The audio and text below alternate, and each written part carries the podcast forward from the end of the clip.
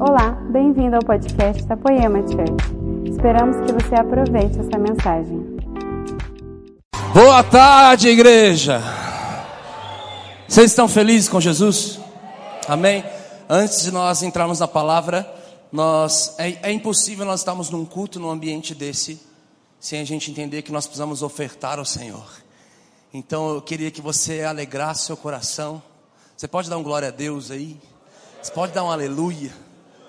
Meus amigos, durante muito tempo, eu achei que se eu fosse espiritual, Deus iria confiar coisas materiais para mim. Eu achei que quanto mais espiritual eu fosse, mais próspero eu seria. Mas um dia o Senhor começou a mostrar na palavra para mim que quanto mais eu entrego coisas materiais, mais Ele me confia segredos espirituais. E constantemente você vai ver a Bíblia trazendo pessoas trazendo coisas materiais ao Senhor, e de repente vem um fogo do céu e consome. As pessoas entregam coisa material ao Senhor e de repente algo sobrenatural acontece. Eu queria que você, com esse entendimento, se colocasse de pé, saísse do seu lugar e viesse ofertar ao Senhor, dizimar, primiciar com todo o seu coração. Amém? Vamos lá. Ed, dá um, um mi maior aí. Vamos, enquanto a igreja vem. Está cortado. Abre o som para nós aqui. Cortou.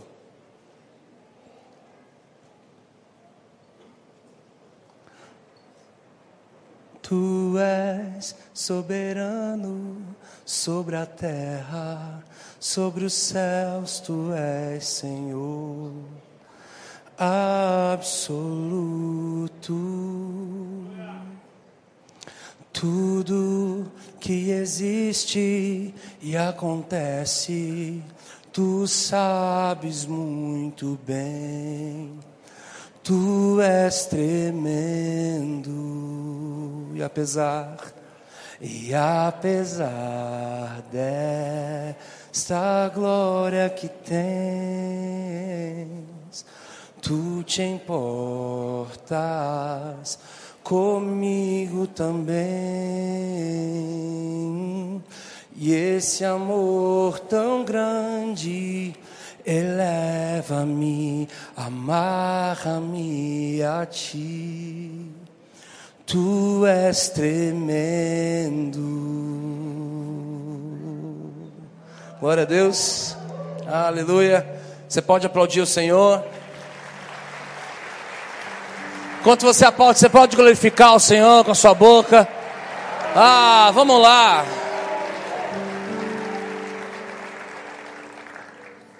Queridos, eu estou muito feliz de estar aqui. É o primeiro Fire que eu prego. Eu já fiz um TED aqui, já fiz sessão para pastores e liderança, mas é a primeira vez que eu realmente estou pregando aqui. Então, e aí eu vim de branco também, que é a primeira vez. Queridos, vocês estão queimando de amor por Jesus? Tem alguém com fome de Deus? Aleluia. É, é, é, eu fui incumbido aqui de estar falando sobre evangelismo. E quando isso veio, eu acreditei muito na soberania do Senhor. Eu acreditei tanto que eu falei para o Lê: não, nada a ver. eu creio, sabe quando você acredita tanto? Que ele falou, falou cara, é, Jesus falou para mim: você vai pregar no fire. Ele falou: amém. Sobre fogo, apostólico, evangelismo. Eu falei: não, Lê. Mas uma coisa que eu sei a respeito é que ele ouve Jesus mesmo. Então, eu, eu, entrei no período ali, eu fiquei orando, buscando ao Senhor. Eu falei, Jesus, dos cinco ministérios, um dos que eu menos fluo é o ministério de evangelismo. Eu tenho muitas boas histórias para contar. Já fiz muitos evangelismo em, em sorveteria, é tudo coisa de comer. Agora que eu reparei. É, eu tenho muitas histórias para contar. Já fiz evangelismo em praia, já fiz evangelismo em rua, em praça, em sorveteria, em lanchonete, em escola. Eu já fiz tanta coisa, eu tenho tanta história para contar, mas faz alguns anos que eu tenho mais facilidade ou em ensinar, ou em pastorear, ou em tantas outras coisas. E de repente eu comecei a falar: Jesus, por que eu? Você acha que é fácil, irmão, falar sobre isso? Xandão está ali me vendo, Cantarino está ali. O João Paulo vai ouvir dizer disso. E eu falei, Senhor, por que, que eu estou ali? O Senhor falou assim, Bruno, é, por mais que você não seja evangelista, o ID é para todos. Então o Senhor falou assim comigo: é, é muito fácil as pessoas quererem terceirizar essa responsabilidade para os evangelistas. Afinal de contas, eles têm muito mais facilidade na rua do que eu. Enquanto eu estou lá gastando tempo ganhando uma alma, porque eu fico às vezes duas horas ali conversando, pastoreando, meu coração pastoral vai entrando e perguntando. Os caras falam e de repente acontece. É, tem sido mais fácil para a gente na estrada, nós, nós estamos ministrados nas praças e de repente a gente pergunta: gente, alguém quer aceitar Jesus? E sabe, ali daqui de cima muitas vezes é, é mais fácil. O, o Mark está morando na Alemanha e eu estava conversando à tarde aqui com ele. O eu não sei falar o nome desse cara. Arnold Bonk. Errei. Quem sabe falar o nome desse cara? É alemão, gente. Reinhard Bonk. É mais ou menos assim. Esse, esse, esse evangelista, em 2006, eu vi ele pregando e ele falou assim: Jesus me mandou ganhar 100 milhões de almas. Aí eu virei para um amigo meu e falei: Nossa, tiozão tá viajando, né? 2006. Eu falei assim: Eu falei, Nossa, 100 milhões de almas? Quer, quer mais nada? E ele falou: Bruno, não, ele já ganhou 80. Eu falei: O tiozão é demais. Deus, sabe? E, e, e, todos esses pregadores, todos esses, esses avivalistas e evangelistas em massa, eles sempre levantaram uma, uma mesma bandeira. E eles sempre falaram uma coisa: por mais que nós ganhamos almas em milhares, em milhões de pessoas, nada se compara ao poder do evangelismo pessoal um a um, no dia a dia. Nada se compara à pregação que é pregada não com a sua boca, mas com a sua vida a pregação que é ministrada com o seu exemplo. Sabe, faz alguns anos que o Senhor tem falado e ministrado a minha vida sobre equilíbrio. E eu acho incrível o discipulado de Paulo para com Timóteo, em 2 Timóteo 1, 6 e 7. E lá ele diz: Timóteo, Deus não te deu espírito de covardia, Ele te deu espírito de poder, amor e equilíbrio. Eu acredito que nós estamos numa geração que o Senhor está ativando em nós muito equilíbrio. Amém? Equilíbrio de poder e amor, equilíbrio de pão e vinho, e o principal equilíbrio, um equilíbrio sacerdotal.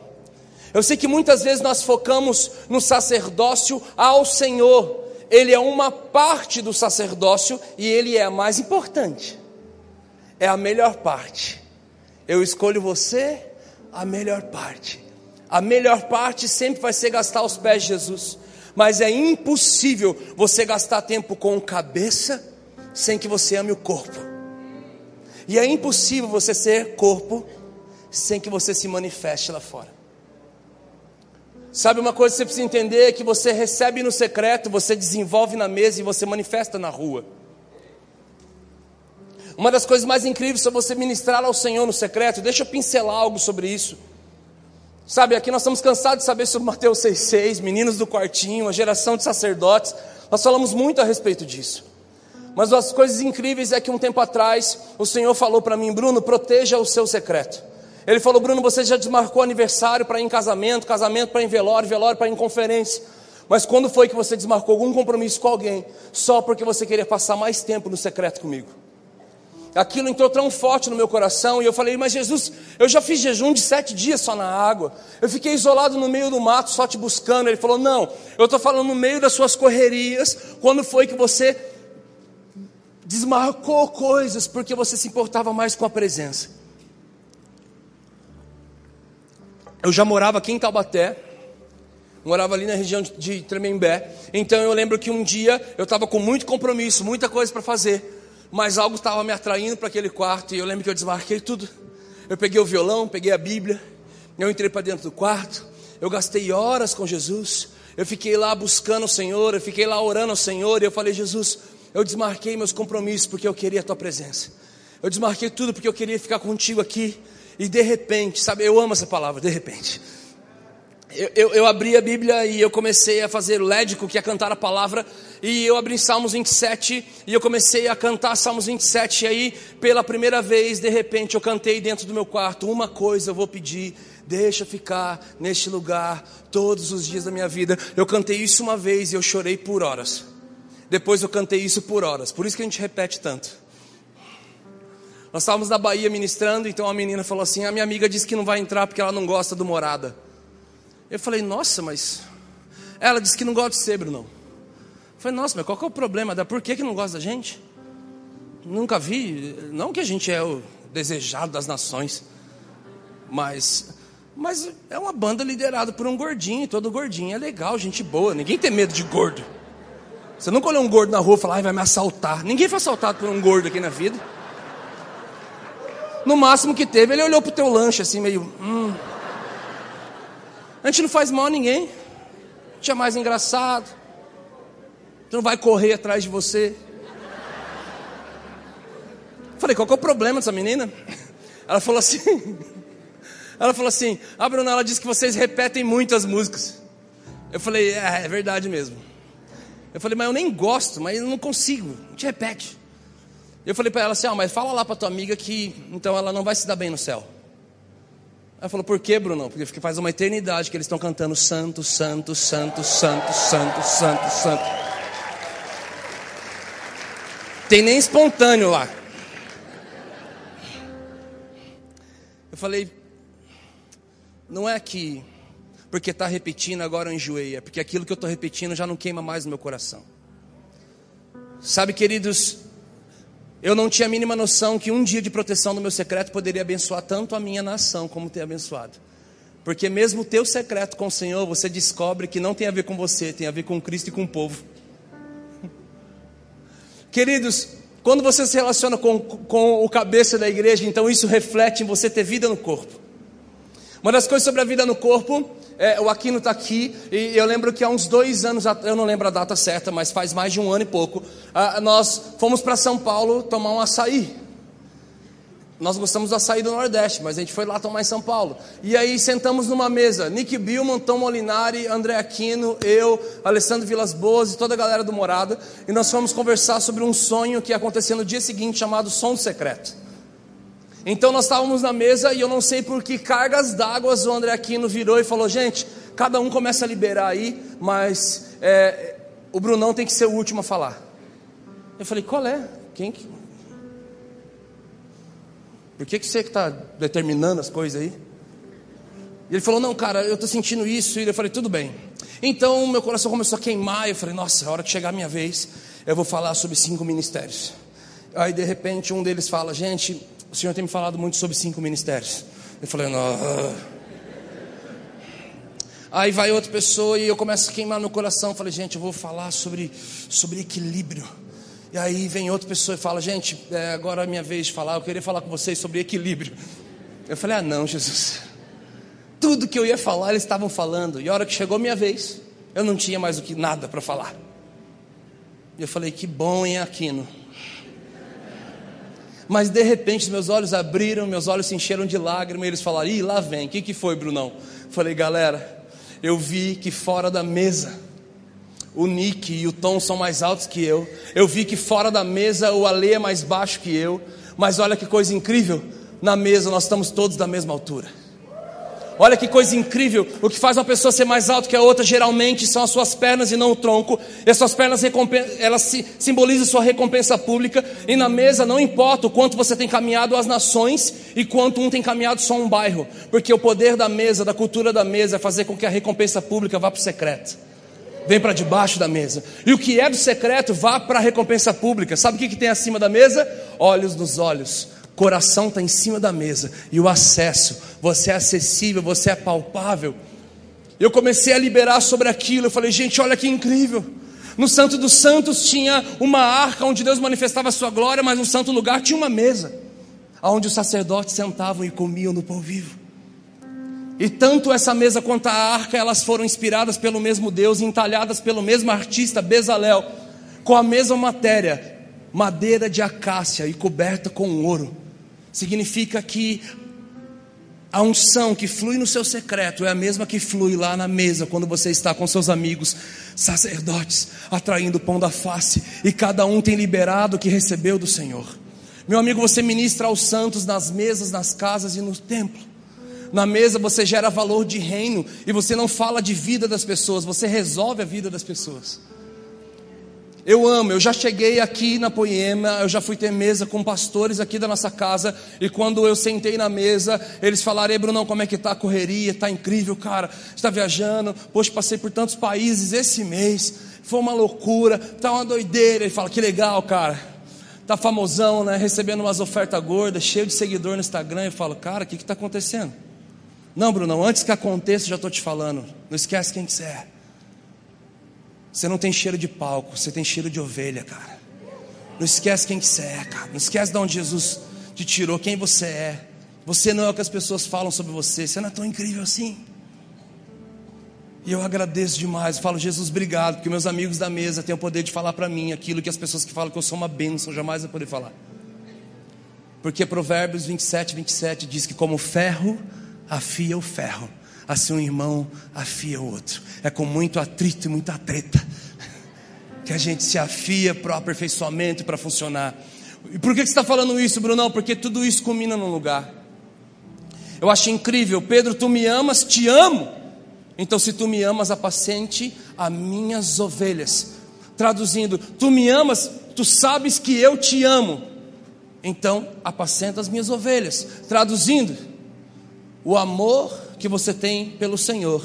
É entendido por Ele também pelo quanto você faz pelas ovelhas dele, pelo compromisso.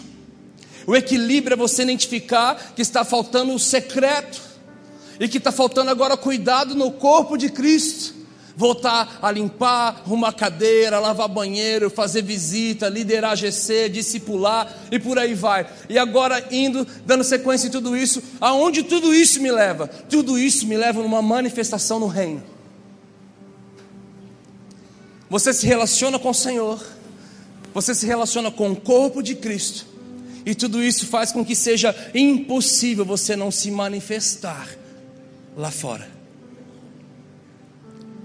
O sacerdócio neotestamentário envolve você ministrar ao Senhor no secreto, aos santos e ao mundo. E olha aqui que Paulo fala aqui em Romanos 15.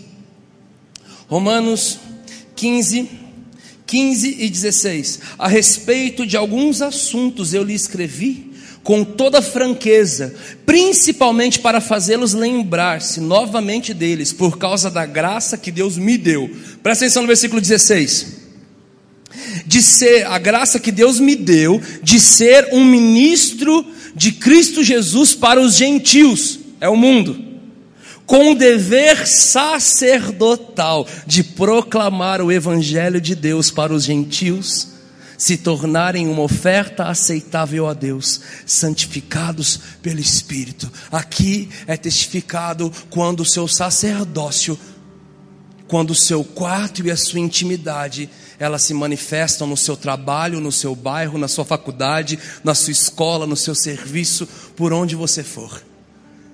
Igreja de Jesus, nós convivemos com a solução dessa terra e tem um nome, é Jesus. Mas muitas vezes nós convivemos como nós vivemos como se não fosse verdade. Eu vi uma história de um homem, a gente não sabe se é verdade ou mentira ou mito, mas isso me ministra. De um homem que teve acesso a evangelizar Mahatma Gandhi. E ele ficou por horas conversando com ele, e no final de tudo ele falou assim: Você aceita Jesus como seu salvador? Ele falou: Não. Ele falou: Por quê? Mas você viu o que eu falei? Eu ouvi o que você falou. Você ouviu o que você falou? Porque eu não, eu não consigo acreditar que você acredita no que você disse. Ele falou: Por quê? Ele falou assim: Porque se eu acreditasse que Deus criou o povo se perdeu. Então ele enviou o filho dele para morrer no nosso lugar. Eu estaria por toda a Índia de joelho, batendo de porta em porta, pregando isso. Eu não te vejo dessa forma. Para mim é você quem não acredita no que você prega. Queridos, nós não temos desculpa. Um dia eu estava conversando com o Vitor Azevedo. E eu falei, Vitor, fala uma parada bem louca que você viveu. Ele falou: uma vez eu estava com o Judá Bertelli. Falei, é, vai vir loucura aí. Falou, Brunão, eu fui para a casa do Judá e ele me pegou no aeroporto e me levou para a casa dele. Do caminho do aeroporto até a casa dele, nós passamos por três pedágios e as três atendentes aceitaram Jesus. Passamos por um posto de conveniência para tomar um café e uma água e os dois funcionários aceitou Jesus. Então nós entramos num bosque na entrada da cidade. Ele falou: Eu gosto de orar aqui, ó. E nós entramos lá e quatro pessoas entraram. E adivinha, falei, as quatro aceitaram Jesus. Falei, Vitor, como é que foi isso? Falou, cara, ele deu dinheiro, A hora que a pessoa veio dar o troco, ele falou: O ombro do seu pai, né, filha? Ele falou: O que, moço? O ombro do seu pai vai fazer cirurgia depois de amanhã? Ai meu Deus, como é que o senhor sabe disso? Eu sei que teu ex-namorado disse que você não vai ser feliz com mais ninguém. Ela, moço, credo, quem que é você? Ele falou assim: Filho, eu sou amigo de Deus. E ele mandou vir aqui falar isso para você: que ele está tocando o ombro do seu pai agora. Não vai ter cirurgia. E ele está preparando um marindão lindão e de Deus para você. E a fila de carro comendo lá atrás. E a menina chorando. Ele falou: Filha, você viu como Jesus te ama? Ele me mandou vir aqui falar isso para você. Ele tem uma nova vida para você. Você quer receber Jesus como seu Salvador? Eu quero. Então fala para ele: Jesus, eu te reconheço como Salvador. Eu sei que eu sou pecadora. Por favor. E ela começou a aceitar Jesus. Falou: Bruno, não, e aconteceu outra coisa no outro e outra coisa no outro, querido. Ah, Bruno, isso é muito místico, é muito profético. A Bíblia fala: busque com zelo os melhores dons. Os melhores dons para o cumprimento do teu propósito aqui na terra. Pode buscar, os dons não cessaram está acessível, é só você buscar com zelo. O dom é para o aperfeiçoamento dos santos e é para a expansão do reino. Então busque, meu amigo. Quando foi a última vez que você orou? Falou, Deus, me dá esse dom aqui para poder funcionar melhor. Ah, mas é muito místico para mim, Bruno. Então tá bom, vamos falar de outra coisa, outra forma, outro jeito. Sabe a Stephanie? Ah, a pastora Stephanie. Ó, oh, conheço ela desde os 14 anos de idade. Gente, a, a Stephanie, esposa do Fê, nosso baterista, também é pastor aqui na nossa casa. A, a Stephanie, alguns anos atrás, ela foi no cinema com as amigas dela. Então ela assistiu um filme e ela levantou para ir embora. E a hora que ela percebeu, ela viu que quase mais ninguém tinha levantado para ir embora do cinema. Porque aquele filme tratava de um assunto ah, que tocava bem fundo na alma, na ferida, no sonho e tudo mais. Então ela olhou para dentro do cinema. Ela voltou assim e gritou lá dentro do cinema e falou: Pessoal! Não sei se você já viu ela falando. Sabe que vocês estão chorando? Não é por causa desse filme. Esse filme falou disso, disso e disso, mas Jesus já resolveu isso, isso e isso na cruz. Vocês estão chorando assim porque o coração de vocês está preparado para receber Jesus. E quem quiser receber Jesus, me procura lá fora na pipoca. E as pessoas começaram a sair, procurar ela e falar: Menina, queridos, que não tem desculpa para dar. Eu tinha 14 anos de idade, eu era magro, eu era atleta,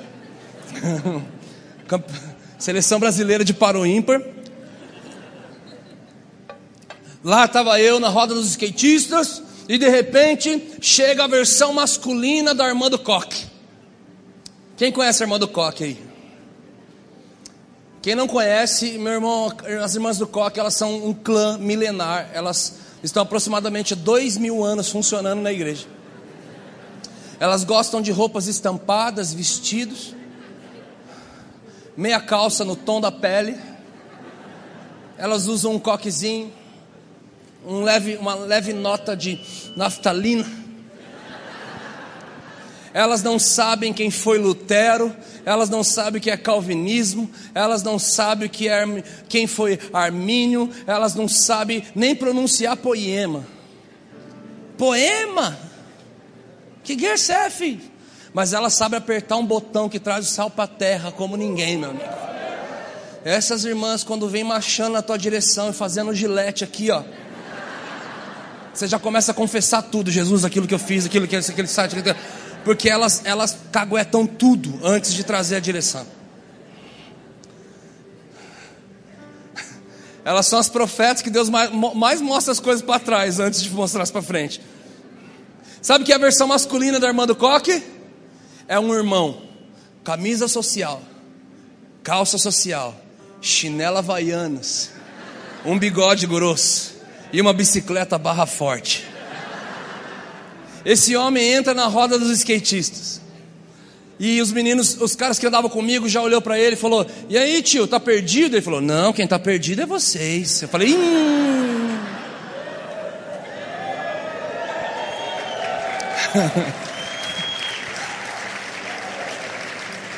Ele falou: quem, quem tá perdido é vocês. Eu, o filho do pastor da esquina, da igreja grande, comecei a sentir vergonha alheia. E falei: Nossa, o tiozão viajando. Não é assim que se aborda o skatista. Não é assim que se faz missões urbanas. Só que 15 minutos depois, todos os meus amigos estavam com a mão para cima, mão no coração, lágrima nos olhos e falando: Eu aceito Jesus como meu Salvador. Eu peguei a bicicleta, eu peguei o skate, saí correndo atrás dele. Eu parei na frente dele e falei: Tio, como é que faz isso? Ele falou: Não sei, filho. Falei, tio, eu sou, eu sou filho do pastor da igreja ali da esquina. Eu estou mais na deles do que eles na minha. Eu nunca falei de Jesus para esses caras. Tio, como é que faz isso? Ele falou, filho, eu estava indo para o culto. E aí, eu, eu comecei a orar. E eu falei, Jesus, eu quero que o Senhor receba o meu melhor louvor hoje. Receba a minha adoração. E de repente, filho, o Espírito Santo me trouxe a imagem daquela passagem que Jesus chega em uma árvore e ele quer provar do fruto daquela árvore, mas ele não encontra resultados nela. Então ele estende a sua mão e ele seca aquela árvore na hora. Naquela hora, filho, eu entendi que hoje era um dia que o Senhor não queria só receber minha adoração, mas Ele queria ver os frutos do meu ministério. Ele queria ver os resultados do que eu tenho gerado. E filho, eu não tinha, mas olha lá os seus amigos agora.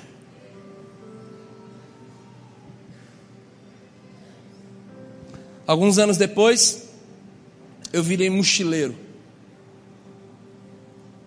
Eu vivia pegando a mochila, colocando um monte de roupa e indo atrás do fogo. Onde tinha conferência, estava lá. Onde tinha evangelismo gigantesco e massa, eu estava lá. Eu fui parar em Votorantim na gravação do DVD da banda Radiativa. Eu não tinha onde dormir, não tinha onde ficar, eu estava escolhendo o banco da praça que eu ia dormir. Mas eu estava lá com os caras evangelizando à tarde, montando som, ninguém me conhecia. Eu subi para o palco como se fosse o hold da equipe, comecei a fazer todas as coisas. E de repente eu conheci um, um cara lá, eu não sei o nome dele até hoje, todo mundo chamava ele de Zóio. E o Zóio vira para mim, e ele é um grafiteiro, enquanto eles estavam ministrando, ele ficava grafitando, e ele falou assim para mim, Brunão, eu não sei falar, de, eu não sei pregar. Falei, como assim? Falou, cara, eu não consigo assim falar, sabe, assim, Jesus eu, tenho, não consigo pregar. Falei, cara, como você faz parte de um dos ministérios mais evangelísticos da história do nosso Brasil, e como é que você não consegue evangelizar? Ele falou, calma, não me julgue. Falei, como assim dele? Tá vendo aquele cara, aquela moça, aquele casal, aquele, ele começou a mostrar aproximadamente umas 70 pessoas. Eu falei, vi, todas elas se converteram, são batizadas, aceitaram Jesus e fazem parte do nosso ministério. E eu fui o canal para que isso acontecesse. Eu falei, então me explica como é que um cara que não consegue falar de Jesus que não prega, ele consegue ter tanto fruto, sem resultado, assim, ele consegue. Falei, me explica. Ele falou: Não, cara, é, é, que eu não sei pregar, mas eu sei convidar. Eu sou bom de convite. falei: É? Ele falou: É, quer ver? Ó, acabando aqui, vamos comer um lanche? falei: Vamos. Ele falou: Tá vendo? Eu sou bom de convidar.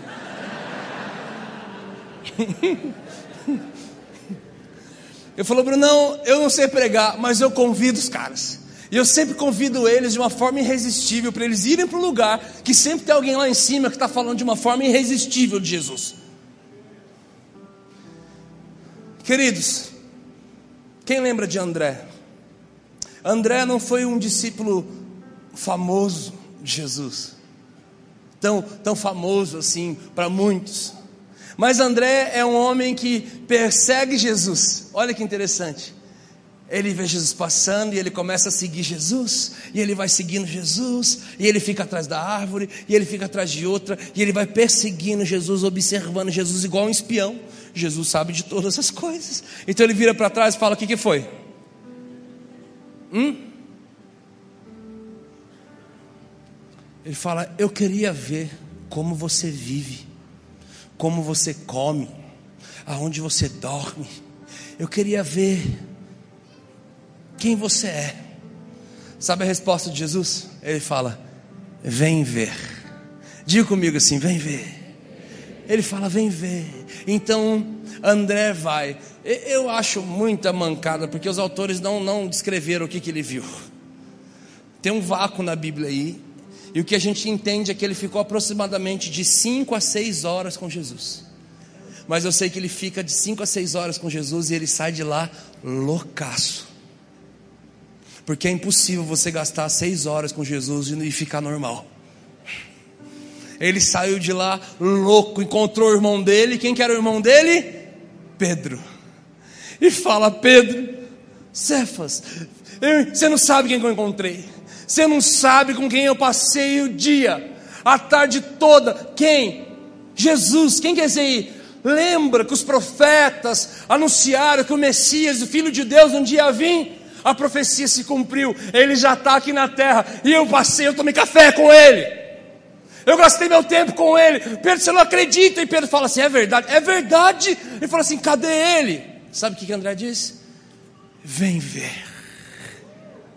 Ele só faz um convite. Vem ver. E sabe o que, que Pedro vai ver? Através do convite do seu irmão, através do anúncio do seu irmão, ele vai ver um homem que muda o seu destino, que muda o seu nome, que troca as suas vestes, que tira o seu pé da lama e firma sobre a rocha, que incendeia a vida dele com as palavras de vida, que nos, nos seus primeiros encontros ele já não tem mais para onde voltar, e que mais para frente ele ainda ouve: Tu és pedra, e sobre essa pedra eu edificarei a minha igreja. Sabe, queridos, talvez tenha muita gente querendo ser Pedro, famoso, relevante, com um poder, dunamis impactante pela terra, e tem pouca gente querendo ser André. Um canal de vida para que pessoas relevantes alcancem e se cheguem ao Senhor. Nos últimos dias eu tenho orado por um amigo. Nós estudamos juntos no colégio. E eu gastei os primeiros meses naquele colégio, na sétima série, falando de Jesus para ele. Ele dormia na minha casa, eu dormia na casa dele, e eu falava de Jesus para ele, e ele viu todas as mudanças que Jesus foi fazendo em mim, todas as ficadinhas que eu não fui ficando mais, todos os palavrões que foram saindo da minha boca. Ele foi vendo a transformação da vida, e um dia ele falou: Cara, eu quero isso que você tem. E eu lembro que eu comecei a discipular ele, ele aceitou Jesus, ele se batizou. Nós perdemos contato durante um tempo e de repente ele, ele ressurge. Eu vejo ele de uma forma extremamente relevante na nação. Ele hoje é dono do canal, o maior canal de música do mundo, tem 52 milhões de inscritos. Acabou de estrear algumas semanas uma série dele na Netflix.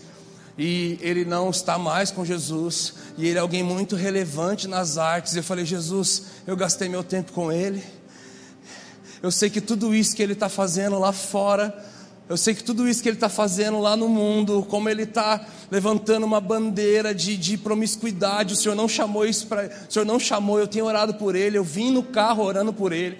Falei, Jesus, prepara essa mesa, toca o coração dele. Eu acredito, Pai, que o Senhor pode fazer. Eu tenho orado novamente por tantas pessoas que eu já tive tempo, ganhei.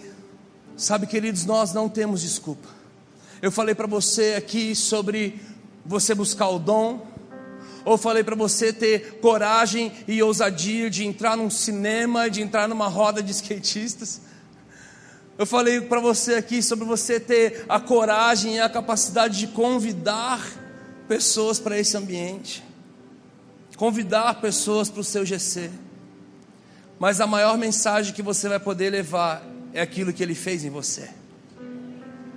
Eu acho incrível assim que aquele recém-liberto, aquele jovem endemoniado de Gadara, assim que ele vê eles são e as pessoas expulsando Jesus daquela cidade, ele vai na direção de Jesus e pede para segui-lo, e ele fala: Me deixe ir contigo.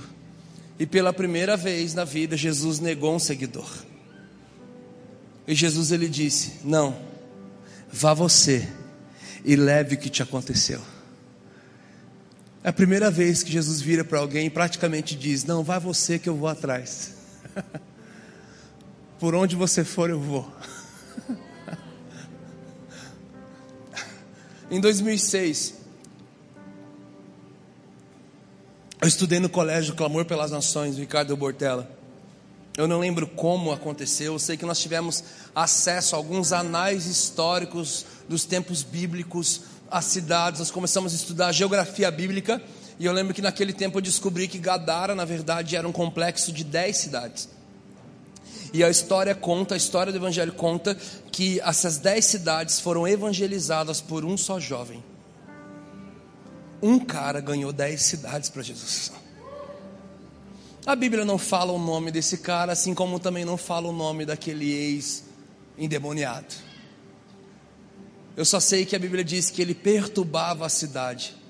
E na nova aliança ele também, alguns quando vinham os discípulos chegando, eles falam: aqueles que perturbam a cidade chegou aqui na nossa. Porque a força que ele tinha de fazer aquilo no outro lado, agora o Senhor potencializou ele também. Ele chegava apavorando em todos os lugares com a mensagem do Evangelho de Jesus, com a boa nova, a boa notícia. E o Senhor fala: leve o que te aconteceu. A sua maior mensagem, meu amigo, não é a reprodução de uma boa mensagem aqui de domingo a sua maior mensagem não é uma reprodução de uma boa mensagem do YouTube. Afinal de contas, nossas referências não são virtuais. A sua maior mensagem é aquilo que ele fez em você. Um dia uma menina falou para mim, Brunão, não tenho testemunho. Falei, como assim? Eu não tenho testemunho. Falei, me explica. Falou, Brunão, eu nunca transei eu nunca bebi, eu nunca fui na balada, eu nunca briguei, eu nunca fiz um monte de coisa. E parece que para as pessoas aceitarem Jesus, você tem que ser ex alguma coisa para elas falarem: Ó, oh, sua vida foi transformada. Falou, Bruno, eu nasci na igreja, eu estou na igreja, eu sou igreja, eu amo a igreja. E, Bruno, eu não amo pecado, eu não tenho desejo de pecado, mas eu já pensei muitas vezes em pecar intencionalmente, só para eu poder ter uma história para contar. Eu falei, eu não acredito. Eu lembro que com muita sabedoria naquele dia eu virei para aquela menina e falei assim: filha, o teu testemunho é o maior de todos. Ela, não, eu não tenho testemunho, você tem. Você é uma das poucas que pode bater no peito, olhar para as pessoas e falar: ei, o diabo nunca pôde me tocar. E aquilo que Ele faz em mim, Ele faz através de mim. A partir de agora você é coberto com o sangue do Cordeiro. E você é intocável. Queridos, o que Ele fez em você? Eu durante muito tempo fiquei me perguntando. Eu li, não sei se todos, mas talvez a maioria das histórias dos avivamentos que já aconteceu na terra. O de repente trouxe aquele levamento, e o mesmo de repente levou aquele levamento embora. O Brasil foi tocado com um avivamento. O Brasil foi tocado por um avivamento 94, 96, e isso continuou até o início dos anos 2000, e realmente foi focado em Minas Gerais, em Belo Horizonte. Durante muito tempo eu me perguntei, Jesus, por que, que acabou? Eu já tive mesa com várias pessoas que viveram aquela atmosfera. Eu perguntava para elas assim: por que, que acabou? Vocês não deram sustentação para esse ambiente? Vocês que perderam esse lugar? A nuvem foi porque vocês não conseguiram mais atrair. Eu, eu fiz todas as perguntas possíveis. Até que um dia eu entendi algo bem claro. O trono de Deus tem rodas, sabe por quê? Porque é móvel. O Senhor faz uma arca e manda colocar varões do lado, sabe por quê? Porque a arca que carregava a presença de Deus precisava ser móvel. Ele manda construir um tabernáculo na, na, na peregrinação dos 40 anos do deserto e ele precisava ser móvel. Na verdade, eu descobri que tudo que o Senhor faz, Ele não faz para que fique parado em um só local, Ele faz para que seja móvel.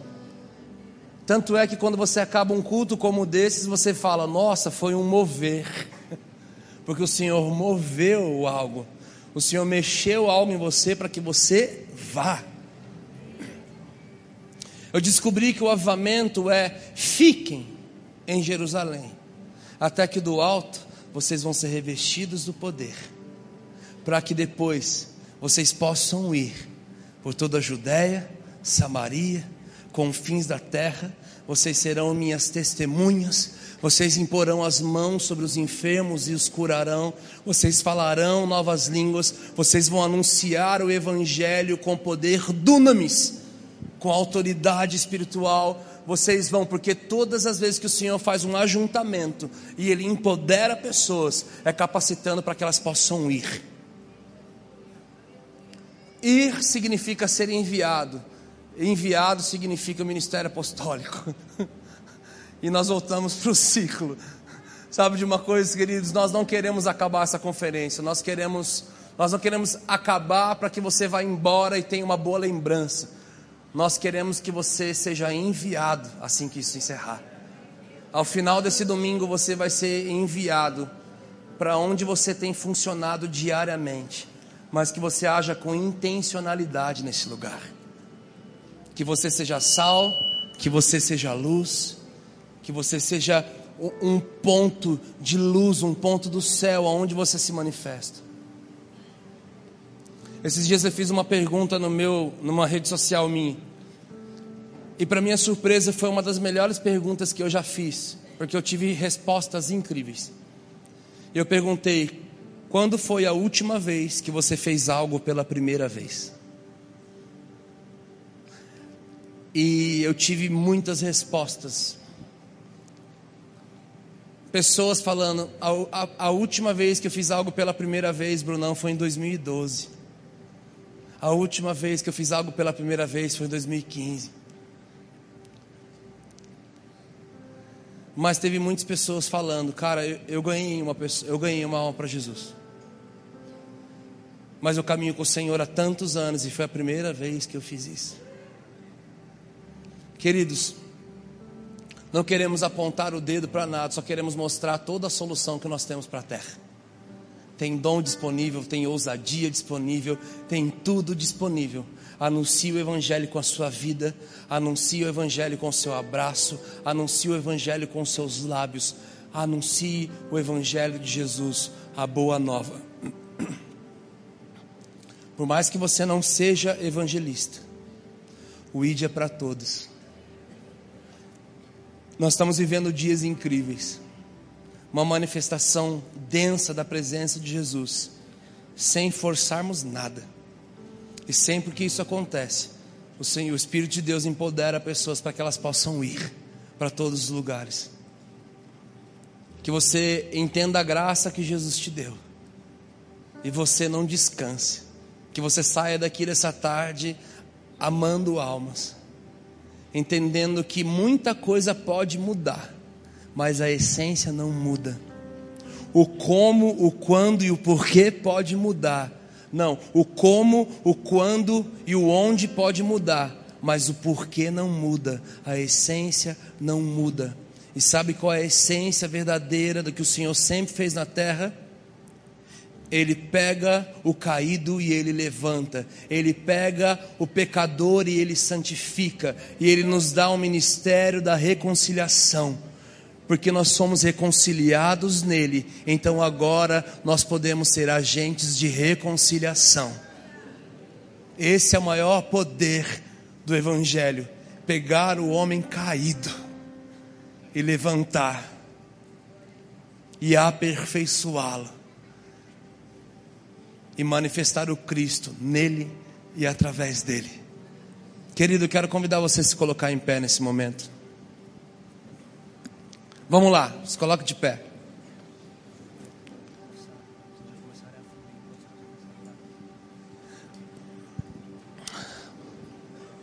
Se você só ficar no secreto, você não vai se tornar santo, você vai se tornar orgulhoso. Se você só ficar no templo, você não vai se tornar um obreiro aprovado, você vai se tornar um religioso. E se você só ficar na rua, você não vai se tornar alguém do reino, você vai, tornar, vai se tornar um rebelde. A falta de equilíbrio em todos esses lugares te torna alguém doente, não saudável. Mas nós, seres humanos, não somos como um objeto como esse, que você é colocado e fica em equilíbrio.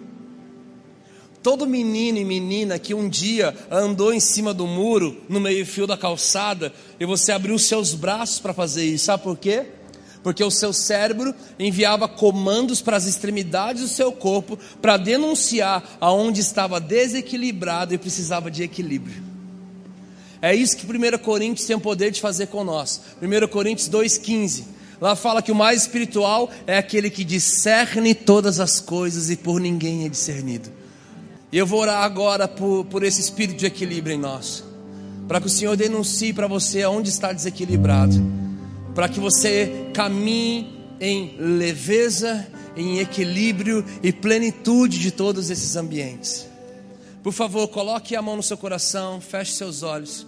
Jesus, nós queremos orar agora e pedimos ao Espírito de discernimento, Espírito Santo, acesse em nós nessa noite. O Senhor já disse que nós não temos espírito de covardia, então, verdadeiro amor, lance embora todos os nossos medos. Nós não temos espírito de covardia nós temos espírito de poder, de amor e de equilíbrio. Então nós damos liberdade, Espírito Santo, ative em nós agora equilíbrio. Mostre para nós onde está desequilibrado, diariamente, semanalmente, mensalmente, constantemente, aonde está desequilibrado. Se está nos faltando proteção no ambiente secreto, se está nos faltando amor aos santos, discipular e cuidar de pessoas, e se está faltando para nós manifestação do teu reino nas ruas, na praça, no trabalho, na faculdade, por onde nós passamos.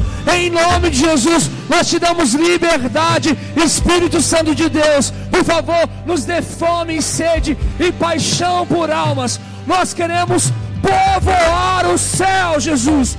Nós queremos cumprir com a nossa vocação e o nosso chamado. O ID é para todos. O ID é para todos. Então nós recebemos esse espírito, esse espírito, esse espírito, espírito também de adoção, espírito que converte o coração dos pais aos filhos e filhos aos pais. Em nome de Jesus, fique à vontade, opere e faça em nós. Igreja, em 2011, um senhorzinho, um vozinho chamado Lauren Cunningham, fundador da Jocum, ele mandou um e-mail para os líderes das bases da Jocum Mundial. E ele falou: se preparem, porque em 2020 vai acontecer um grande avivamento. Que a geração passada nunca viu nada igual, e a geração que virá jamais verá. Queridos, nós estamos prestes a viver o maior avivamento já relatado na história. A última onda vai se levantar e o maior movimento de ganhar almas vai acontecer na nossa nação, através da nossa nação, e que isso comece a acontecer na sua casa, no seu bairro, na sua cidade, aqui em Taubaté, que a gente possa viver o maior mover de salvação, pessoas sendo curadas, tocadas e transformadas.